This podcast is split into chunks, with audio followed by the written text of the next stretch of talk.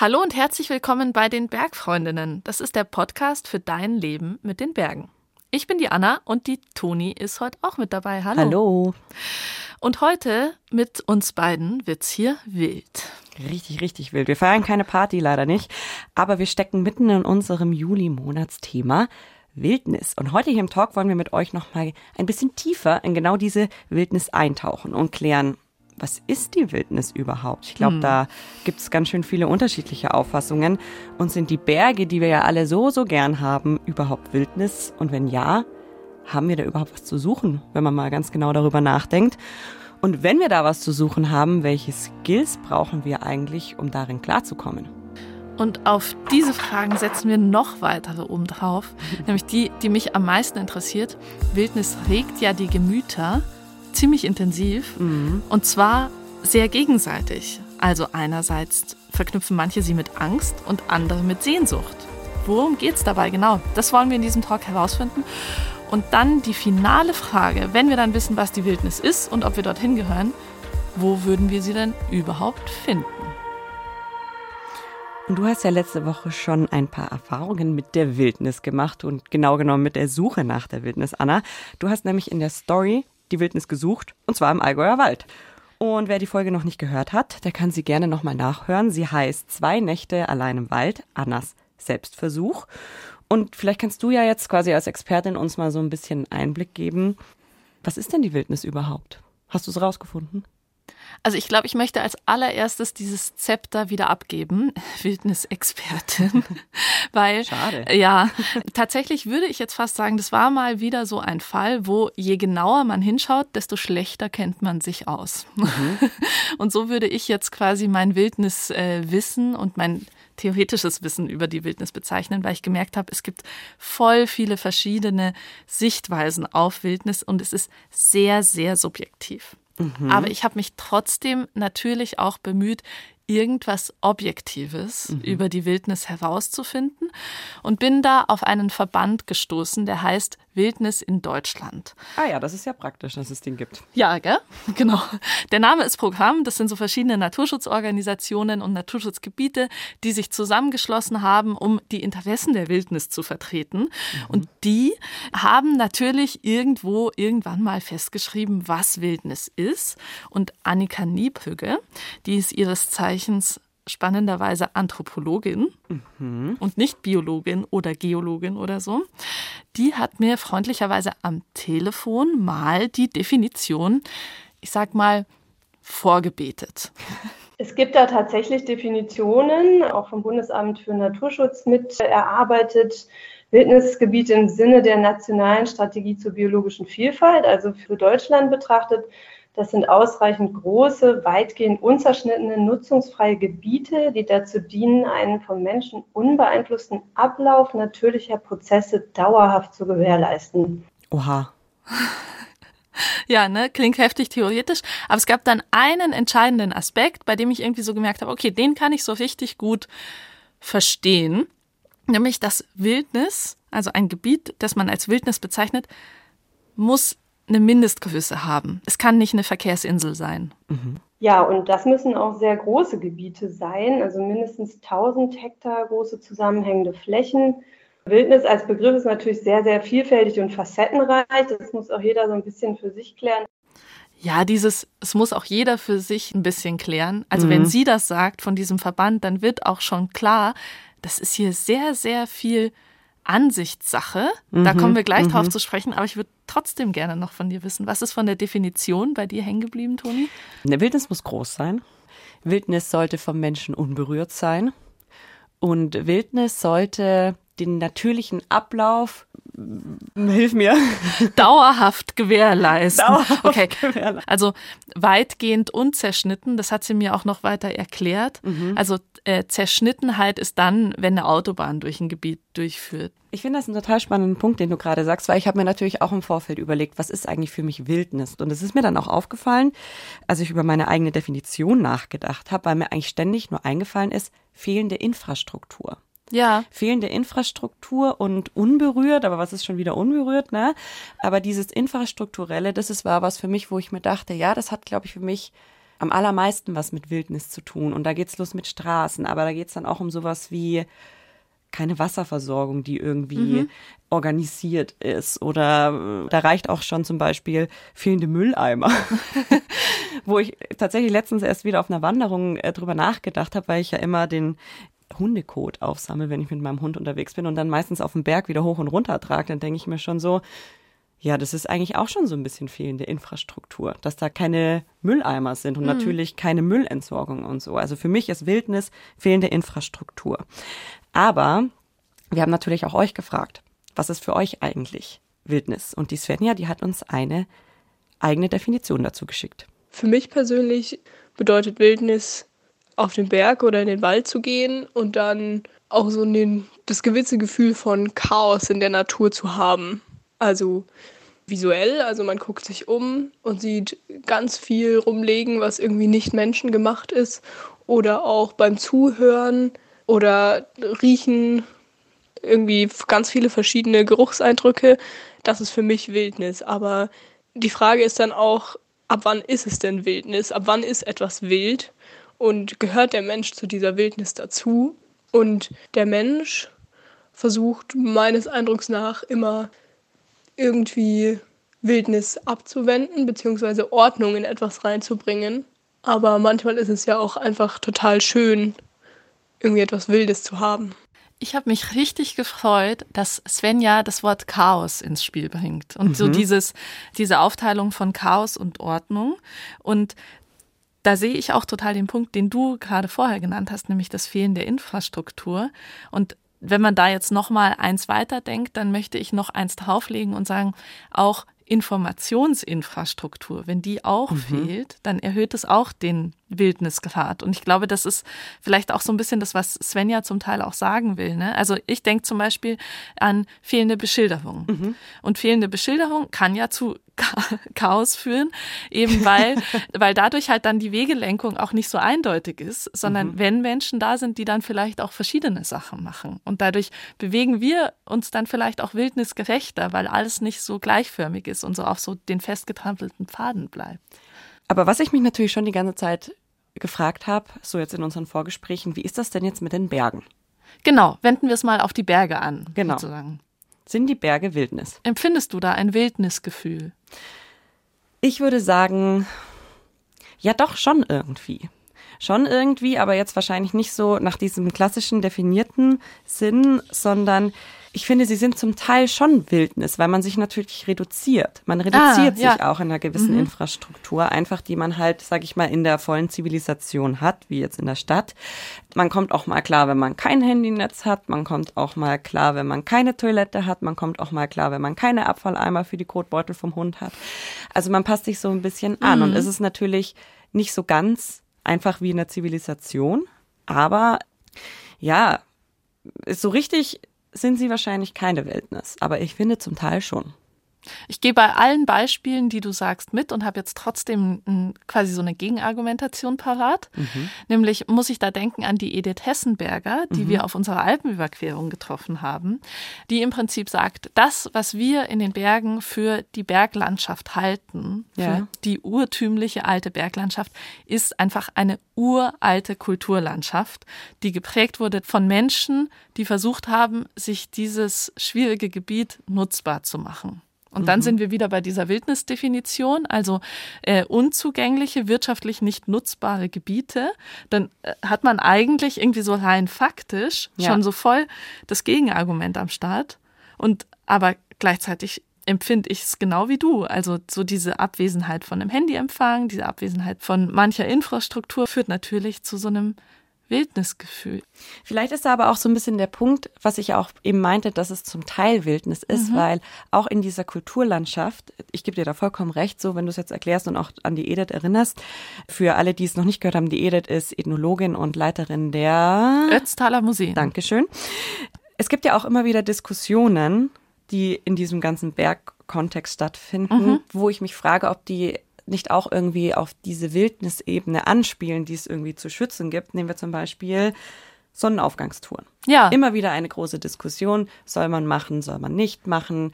Man stört damit die Tiere, die im Wald leben, die äh, dann halt aufgeschreckt werden in einer aktiven Stunde, nämlich in den Dämmerungsstunden. Und ähm, da habe ich schon immer das Gefühl, dass es schon in diesen Diskussionen darum geht, auch diese Teilwildnis oder die übrig gebliebene Wildnis zu schützen. Ja.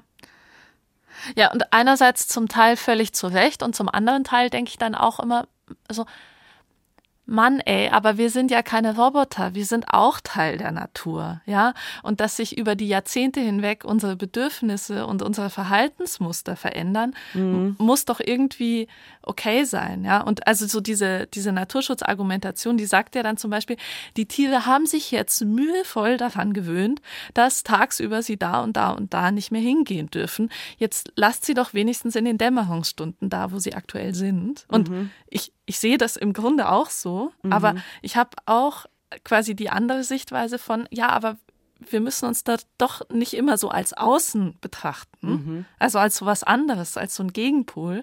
Und wenn es halt so ist, dass es einen zum Sonnenaufgang hinauszieht mhm. ähm, und man das so als ein inneres Bedürfnis hat, mm, ist irgendwie auch natürlich.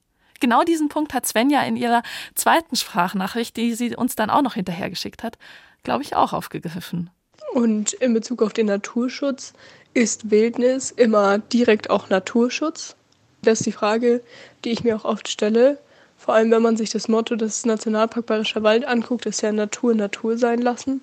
Also möglichst wenig eingreifen, sodass eben Wildnis entsteht. Aber dann ist ja der Mensch nicht mehr Teil der Natur, beziehungsweise wird als außerhalb der Natur gesehen.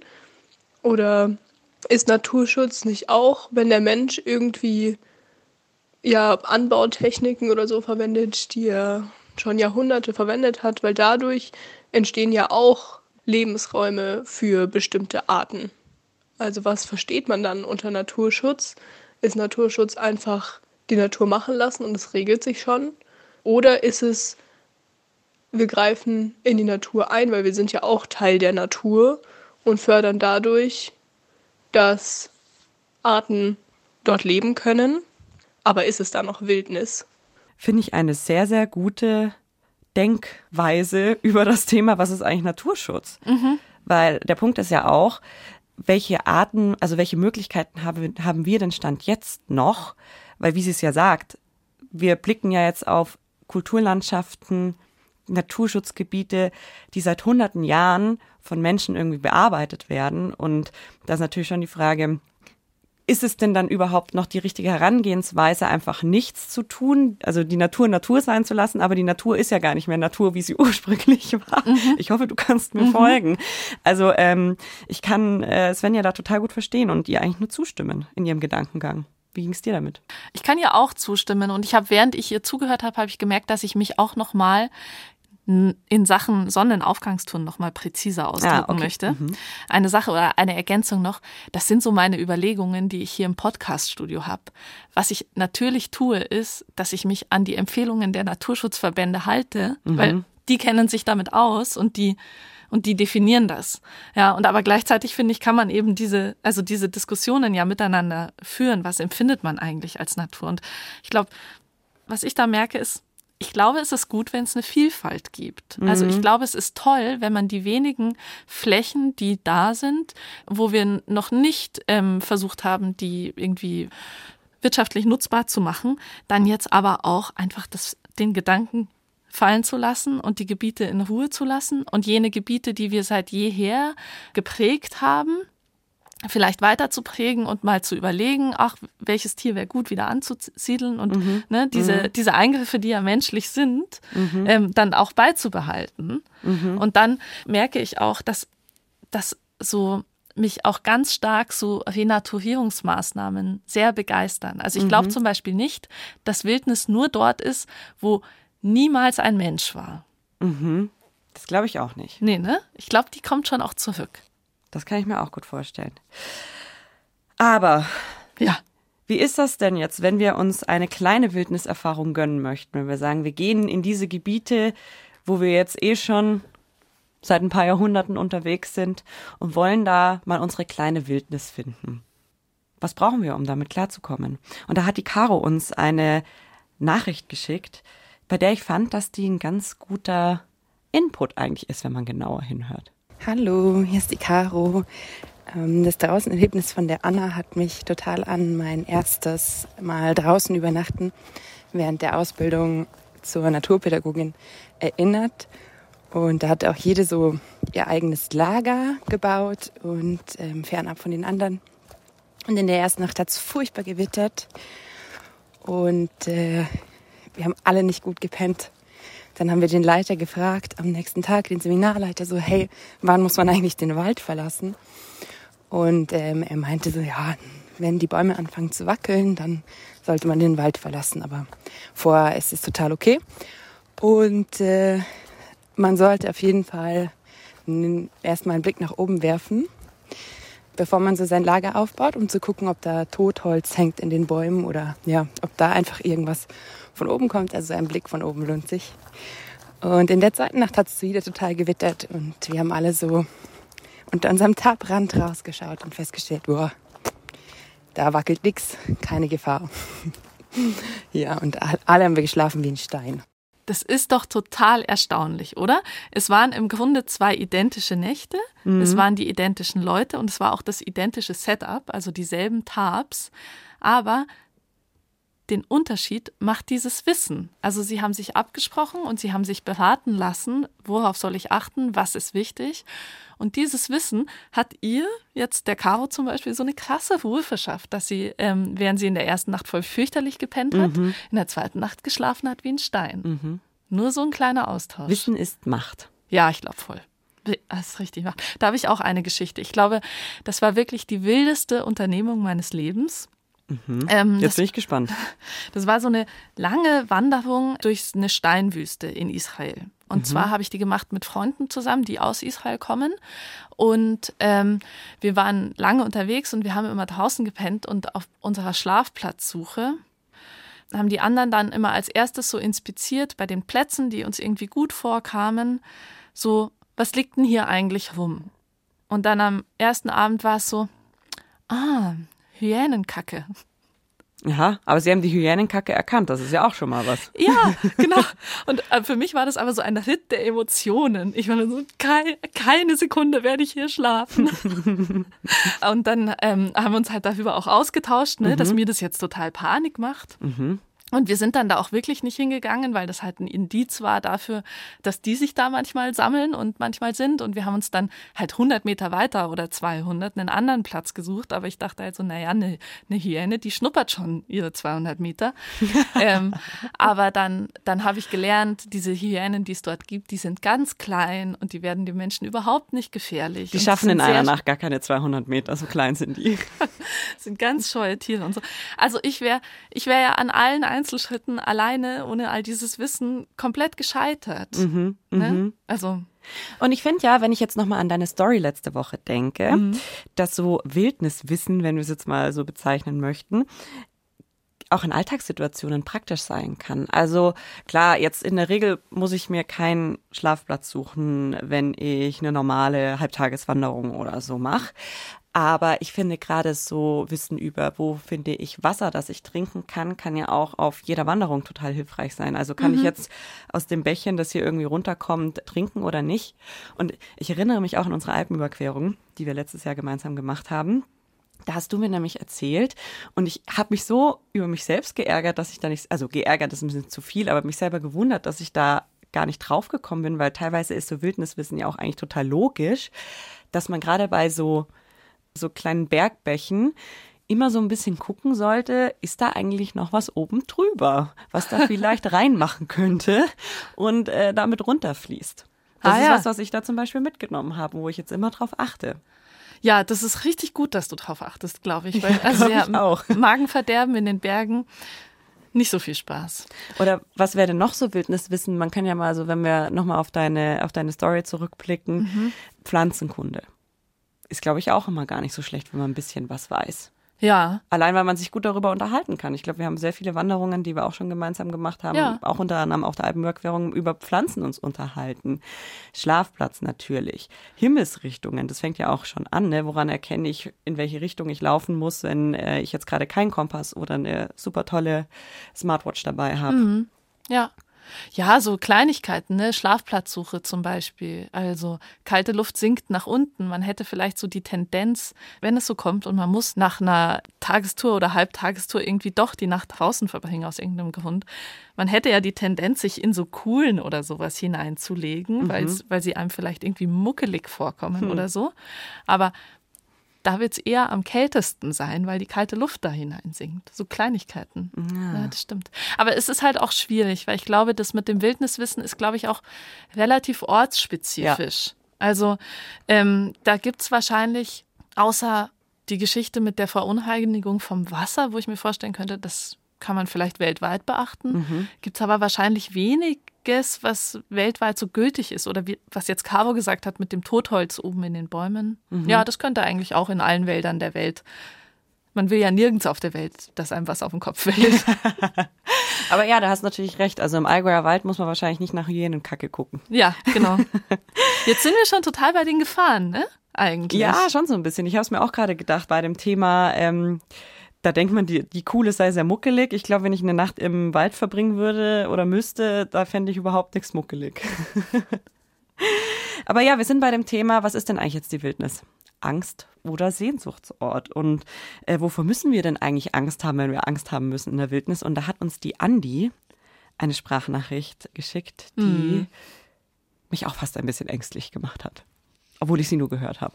Liebe Anna, also zum Thema Wildnis fällt mir eine Geschichte ein. Da war ich zum ersten und auch bisher letzten Mal in den USA und wir haben ganz viel Roadtrip gemacht und äh, gecampt, Wildcampen, aber auch auf, auf Campingplätzen. Und einmal sind wir ganz äh, spät nachts in einen Wald reingefahren, wo wir dann den Campingplatz vermutet haben. Und dann fanden wir ihn und haben unser Lager aufgebaut. Wir waren zu viert und wir haben in einem total äh, kleinen Zelt geschlafen und äh, manche haben überhaupt gar kein Zelt gehabt, die haben einfach nur auf dem Boden gepennt. Und plötzlich wacht eine von, von uns auf und meint, oh Gott, ich höre da irgendwas und ich höre auch. Und es gibt so ein Schnaufen und ein Stapfen um uns herum, um das Zelt. Und uns war sofort klar, es muss ein Bär sein. Und dann haben wir kurz abgewartet, sind alle alarmierend ins Auto gerannt und haben uns dort verbarrikadiert und äh, waren uns gar nicht sicher, ob wir das überhaupt alles richtig eingeschätzt haben, bis unsere Nachbarin, eine Amerikanerin, eine ältere, an unsere Scheibe geklopft hat und gemeint hat, macht euch keine Sorgen, Leute, mein Bruder hat alles im Griff. Der hat seinen Hamburger draußen liegen gelassen, deswegen kommen die Bären, aber er hat Gott sei Dank eine Pistole. Und mein Fazit dazu ist, dass ich eigentlich mehr vor Menschen als vor Tieren Angst habe, aber so ein Erlebnis in der Wildnis eigentlich nicht unbedingt nochmal brauche. Gott sei Dank hatte der eine Pistole. Ey, wer, also okay, wenn da die Sache mit den Bären ist, aber trotzdem, wieso muss man denn zum Campen eine Pistole mitnehmen? naja, man muss sagen, in den USA gibt es ja, glaube ich, in Sachen Waffen eine andere Mentalität als hier. Aber ähm, die Geschichte von der Anni hat mich auch zum Nachdenken gebracht und mir äh, eine Geschichte, die ich selber erlebt habe, ins Gedächtnis gerufen, die mich auch in diesen Zwiespalt, was ist jetzt eigentlich gefährlicher, die Zivilisation, die Menschen geprägt ist oder die Wildnis, wo wir vielleicht mit Gefahren rechnen können müssen, müssen, mit denen wir sonst halt im Alltag nichts zu tun haben. Ich war vor ein paar Jahren mit einem Freund in Namibia und Südafrika. Der ist von München nach Südafrika gefahren mit dem Auto. Also, das ist weit. Das ist sehr weit, aber auch sehr lange unterwegs und ich habe ihn in Namibia und Südafrika begleitet. Und in Namibia waren wir dann erst in so einem Nationalpark ganz im Norden und das war ganz toll. Wir haben wilde Tiere gesehen und ähm, sind dann aus diesem Nationalpark wieder rausgefahren und in ein Dorf, das so ein paar hundert Kilometer entfernt war, gefahren und haben uns einen Campingplatz in diesem Ort gesucht. Und wir sind natürlich stark aufgefallen, weil wir hatten auch ein deutsches Kennzeichen und natürlich fallen diese Overlander-Autos, also das war so ein Land Rover, den er hatte, mhm. ähm, total auf. Und wir haben darüber noch gesprochen, dass wir so aufgefallen sind. Also ich weiß noch, dass wir uns ausgetauscht haben, so, ah ja, krass, das ist jetzt voll, also es ist ja total krass, wie viele Blicke wir auf uns ziehen damit. Und dann waren wir da und haben dann uns einen schönen Abend gemacht, ähm, sind dann irgendwann mal ins Bett gegangen. Wir haben in so einem Dachzelt geschlafen und dann wurden wir tatsächlich in der Nacht überfallen. Es ging alles relativ gut aus, weil die noch nicht in unserem Auto drin waren, aber wir sind quasi wach geworden davon, dass sie versucht haben, die Autotür aufzubrechen. Mhm. Und ähm, mein Freund ist dann quasi irgendwie vom Dachzelt hinten rein ins Auto, das war nämlich verbunden miteinander und ist dann mit einem wirklich markdurchbohrenden Schrei aus diesem Auto rausgesprungen und die sind Gott sei Dank so erschrocken, dass die weggerannt sind. Naja, war alles fein, die haben uns nur ein paar Dinge geklaut, die wir draußen haben liegen lassen. Aber ich habe das natürlich die restliche Reise mitgenommen. Klar. Und das war dann auch so, dass mein Kumpel dann dauernd zu mir gesagt hat, Toni, wir schauen jetzt halt, dass wir nicht mehr in den Dörfern sind oder nah in den Dörfern sind oder nah zu den Dörfern sind, weil je weiter wir davon weg sind, umso weiter sind wir weg von der Zivilisation und umso sicherer sind wir. Aber also logisch hat das ja total Sinn gemacht. Ich habe dann drüber nachgedacht und ja. so, ja klar, also die konnten ja nur dahin, weil sie uns schon gesehen haben, weil sie gemerkt haben, wir sind da um die Ecke und weil sie herlaufen konnten, um uns eben dann zu überfallen. Wenn wir jetzt 30 Kilometer weiter draußen gewesen wären, so weit wären sie wahrscheinlich nicht gelaufen. Aber ich habe das dann trotzdem die nächsten Nächte gemerkt, dass ich so einen inneren Zwiespalt hatte, wenn wir dann wieder ein bisschen weiter draußen waren oder halt wirklich in der kompletten Einöde, wo niemand war, außer ja. wir, so dieses, ah ja, okay, der Mensch kann jetzt quasi keine Gefahr mehr für uns werden, aber was ist denn da noch so draußen, was ich gar nicht kenne? Und ich habe wirklich, glaube ich, eine komplette Woche richtig, richtig schlecht geschlafen, ja. weil ich diesen Zwiespalt hatte, so diesen, was ist denn jetzt schlimmer, die Wildnis oder die Zivilisation? Ja. Ich weiß es nicht. Ich weiß nicht, wovor ich mehr Angst haben soll. Ja, das war meine Geschichte dazu. Also ich teile diesen Zwiespalt absolut. Also ähm, ich, entsprechende Geschichte von mir. Ich bin mir nicht ganz sicher, ob sie vielleicht zu krass ist für den Podcast. ähm, ich war mal einen Monat alleine wandern, mhm. wo auch mein Umfeld mir so, also dann auch immer wieder so gesagt hat, ah, mutig, hast du keine Angst, hast du keine Angst und so weiter mhm. und so. Und vier Wochen lang draußen, nichts passiert. Und dann bin ich wieder in der Zivilisation angekommen und ähm, hätte dann irgendwie noch so acht Kilometer oder sowas an so einer irrelauten Landstraße entlang gehabt, mhm. um zum Bahnhof zu kommen. Mhm. Und bin dann per Anhalter gefahren. Mhm. Und dann hat der Monsieur äh, in dem Auto ähm, das gut gefunden, mir zwischen die Beine zu fassen während der Fahrt. Und mhm. das war so, ich hatte die Angst meines Lebens natürlich. Mhm. Ähm, ich habe dem eine runtergehauen mhm. und ähm, dem gesagt, er soll sofort anhalten und mich rauslassen, was er zum Glück getan hat. Oh, ne? Gott sei Dank. Ja. Aber es war trotzdem, und es ist genau dieser Zivilisations- und Wildniskonflikt. Ne? Mhm. Also die Bilanz würde ich jetzt mal sagen, also Scheiße passieren kann einem überall, wahrscheinlich auch in der Wildnis. Ja. Ja, und, ähm, und beides ist was, was, wo man halt also in dem Fall habe ich mir irgendwie echt gedacht, so, wow, ey, schade, dass ich dem so vertrauensvoll begegnet bin, mhm. dieser ganzen Situation. Aber also mich würde das jetzt auch so wie der Kumpel, mit dem du unterwegs warst, eher mit so einem Pro-Wildnis-Gefühl zurücklassen. Ja, ich glaube, was so ein bisschen die Angst in Anführungszeichen in der Wildnis ja auch ausmacht, ist so dieses, ich bin allein oder wir sind, ja. wir sind allein. Und da ist jetzt nicht eben die Infrastruktur, wenn wir wieder bei der, Inf da sind wir wieder bei der Infrastruktur, die Infrastruktur, um schnell Hilfe zu bekommen oder Hilfe zu holen.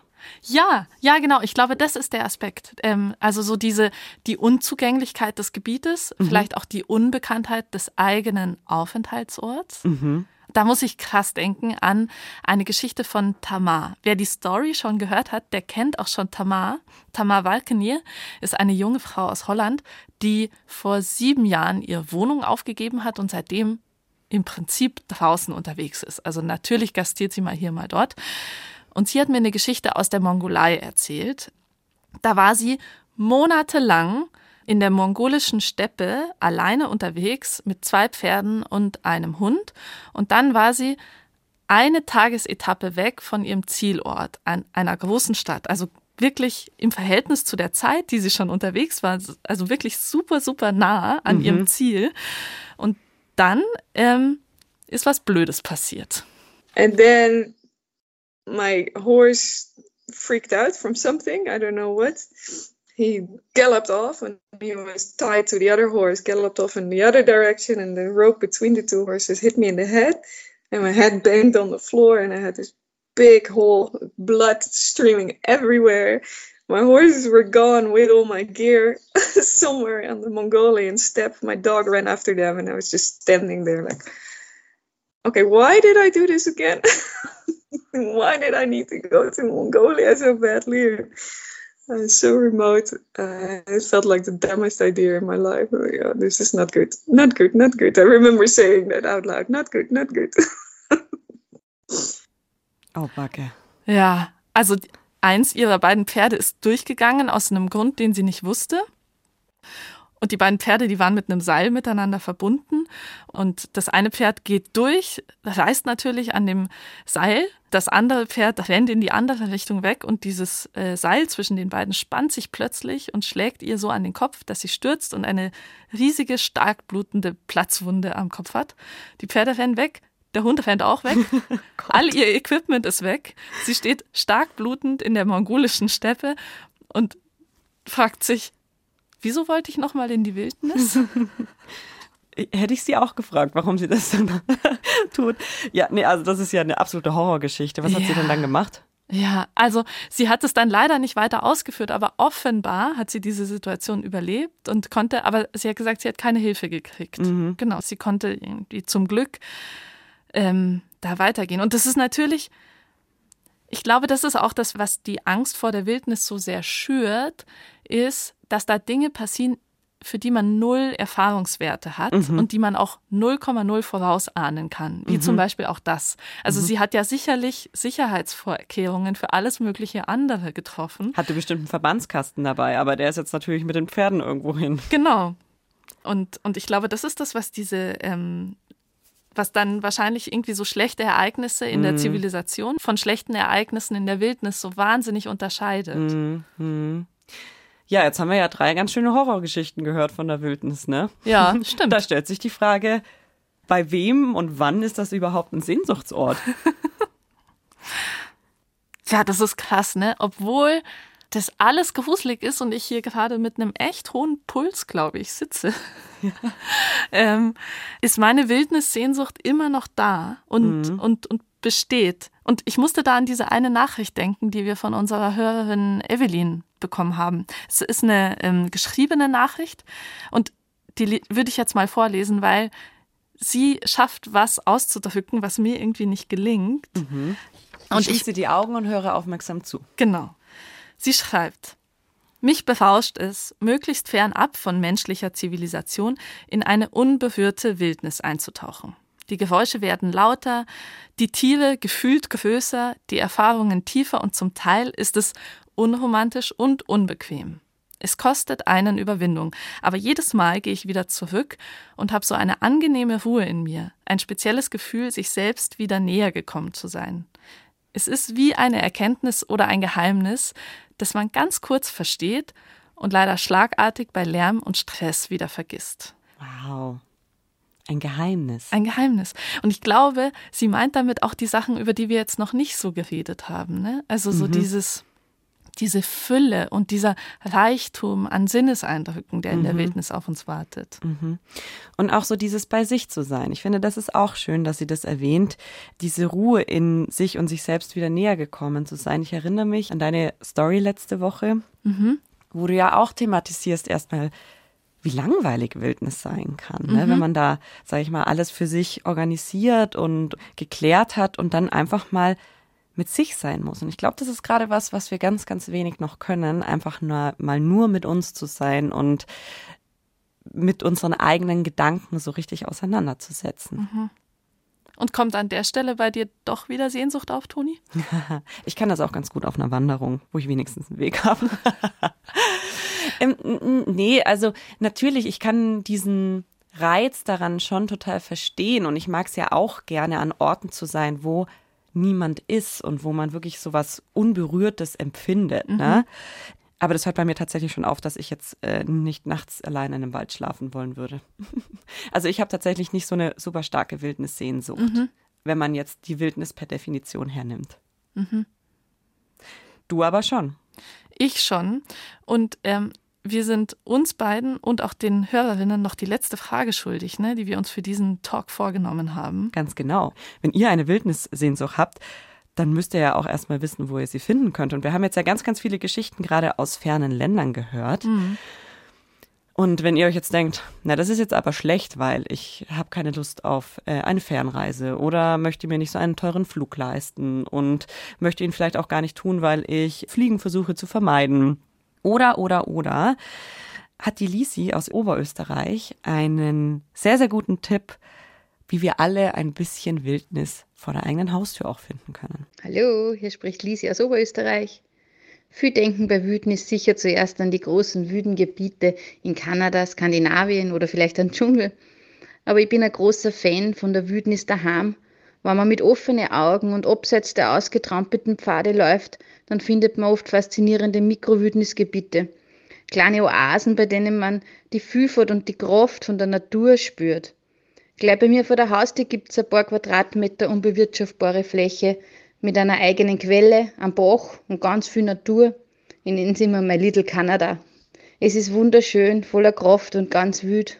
Also mein Tipp, behaltet euch alle den Blick für die kleinen Dinge, denn die Wildnis ist oft ganz nah. Die Wildnis ist oft nah und mit dieser Wildnis vor der Haustür kann sogar ich mich anfreunden. In die Mongolei wird es mich nicht ziehen.